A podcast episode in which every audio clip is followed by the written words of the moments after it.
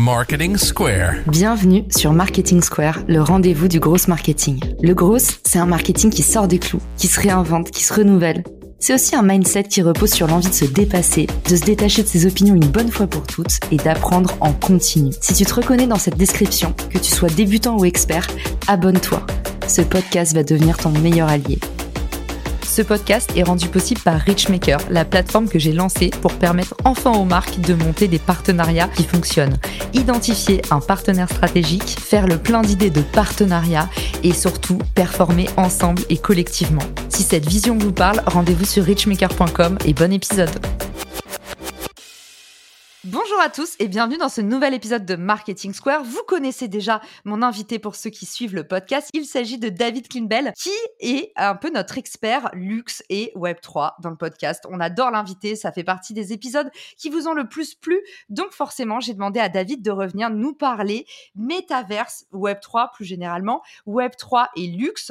Le premier volet commence aujourd'hui et on va parler de pourquoi le Web3 est une opportunité pour le luxe en particulier. Salut David Salut Caroline, bonjour à tous. Merci de me recevoir une deuxième fois sur ton podcast. Aujourd'hui, toi, tu es un gros fan de Web3 depuis environ un an, quoi. Exactement. Je m'intéresse au luxe depuis maintenant une quinzaine d'années et j'ai suivi vraiment la digitalisation du luxe depuis les débuts du e-commerce, des réseaux sociaux, etc. Et j'ai vu une vague de technologies apparaître dans le web. Ça a commencé avec le e-commerce, les réseaux sociaux, la réalité augmentée, la réalité virtuelle, etc., etc. Il y a quelques années, on a vu apparaître une nouvelle révolution qu'on n'appelait pas encore Web3 à l'époque, mais qui maintenant on englobe sous ce terme de Web3 et qui allait de la blockchain euh, jusqu'au NFT et d'autres sujets.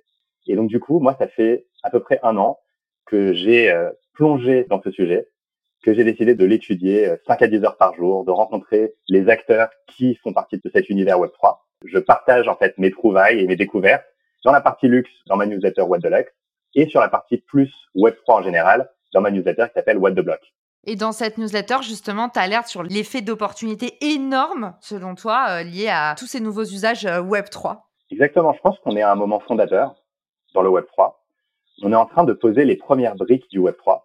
On est en train de découvrir, on est à ce moment un peu comme les réseaux sociaux en 2008 ou en 2010, où à la fois les utilisateurs, les créateurs et les marques découvrent comment on peut créer de la valeur sur ces nouvelles plateformes. Et aujourd'hui, on voit beaucoup de marques s'engouffrer dans le Web3, dans des projets qui vont inclure de la blockchain, des NFT, du métavers. Mais très souvent, c'est des projets qui sont plus centrés sur faire un coup en communication plutôt que de créer de la valeur sur le long terme. Le Web3, c'est pertinent pour le luxe pour deux raisons.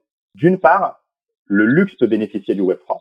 Tous les composants du Web3 peuvent aider les marques de luxe à créer une expérience luxe ou à augmenter l'expérience luxe qu'elles offrent à leurs clients. Et d'autre part, le Web3 peut bénéficier du luxe.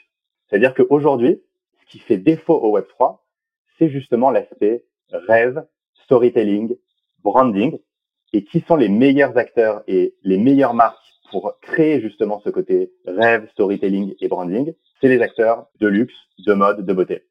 Et je pense que le Web3 peut aussi bénéficier, avec l'influence des marques de luxe, de ce côté branding et devenir finalement plus désirable, plus sexy. Et donc je pense que ça va être un mouvement qui va se passer dans les deux directions les marques de luxe vont bénéficier du Web3, le Web3 va bénéficier du luxe, et ça va être assez intéressant.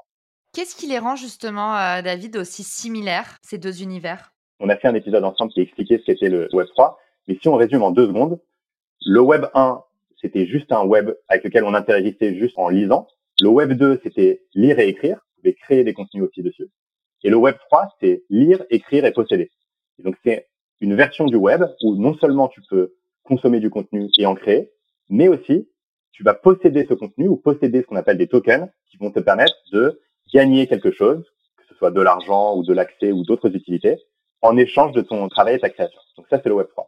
Et si on réfléchit en fait, le mot Web3, ça regroupe un ensemble de technologies et chacune de ces composants du Web3 peut profiter au luxe. Donc si on fait un panorama rapide, d'un côté du Web3, as la partie infrastructure et blockchain.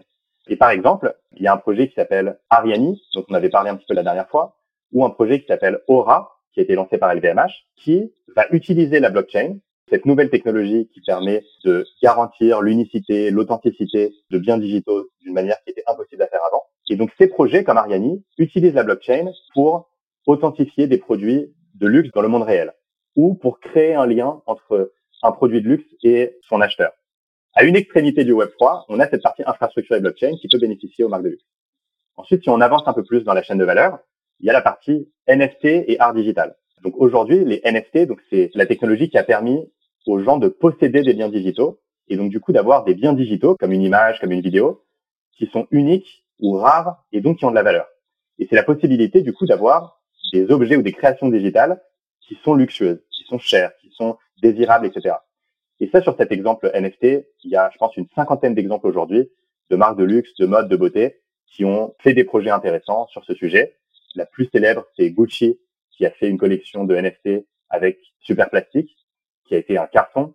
Adidas, qui a créé Adidas in the Metaverse, où ils se sont associés avec les Board Apes, qui est une grosse communauté dans le monde NFT.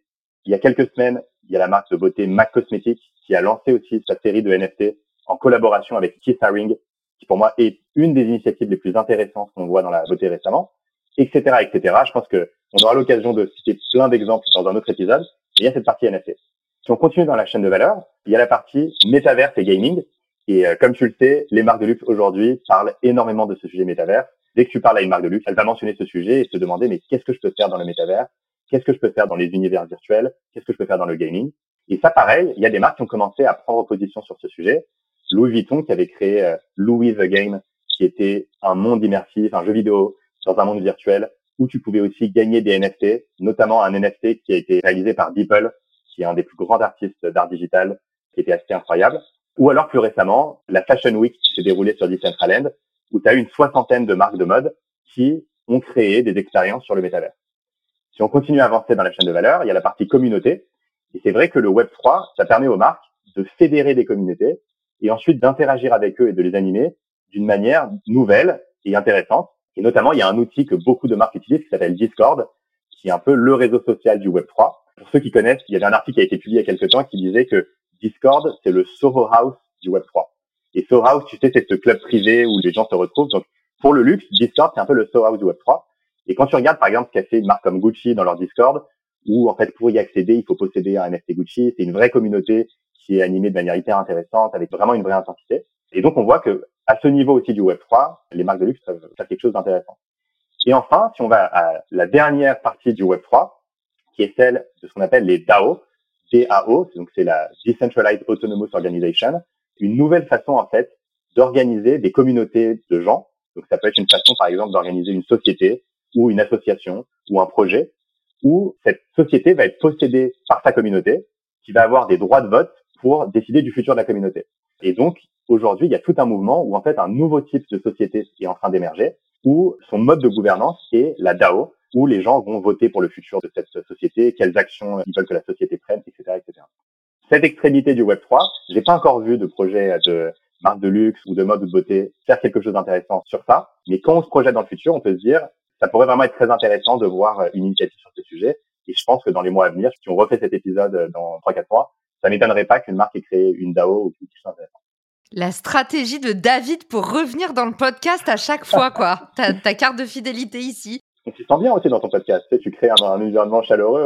On, est bien là, non? Qu'est-ce que t'en penses? Eh ben, écoute, ça me fait plaisir. En tout cas, merci de nous avoir euh, exposé tous ces différents pôles d'opportunités aujourd'hui à saisir pour les marques de luxe dans ce nouvel univers qui sera le Web 3. Merci David. Où est-ce qu'on peut te retrouver? Le meilleur moyen de suivre ce que je dis sur le Web3, c'est de s'abonner à ma newsletter, qui est What the Block, whattheblock.xyz.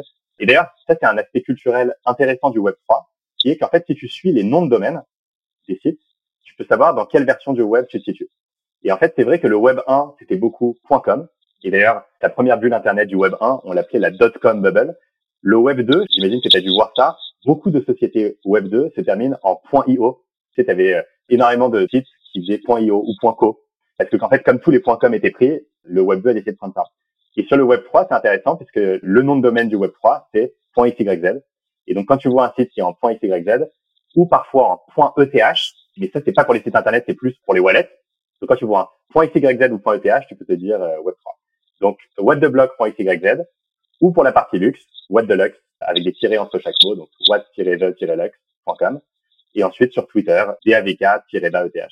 Trop bien. Eh ben, merci David et on te dit euh, à très vite pour la suite de ce hors-série spécial Web3 et luxe. Merci beaucoup Caroline.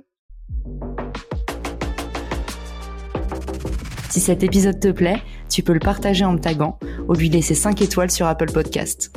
Marketing Square.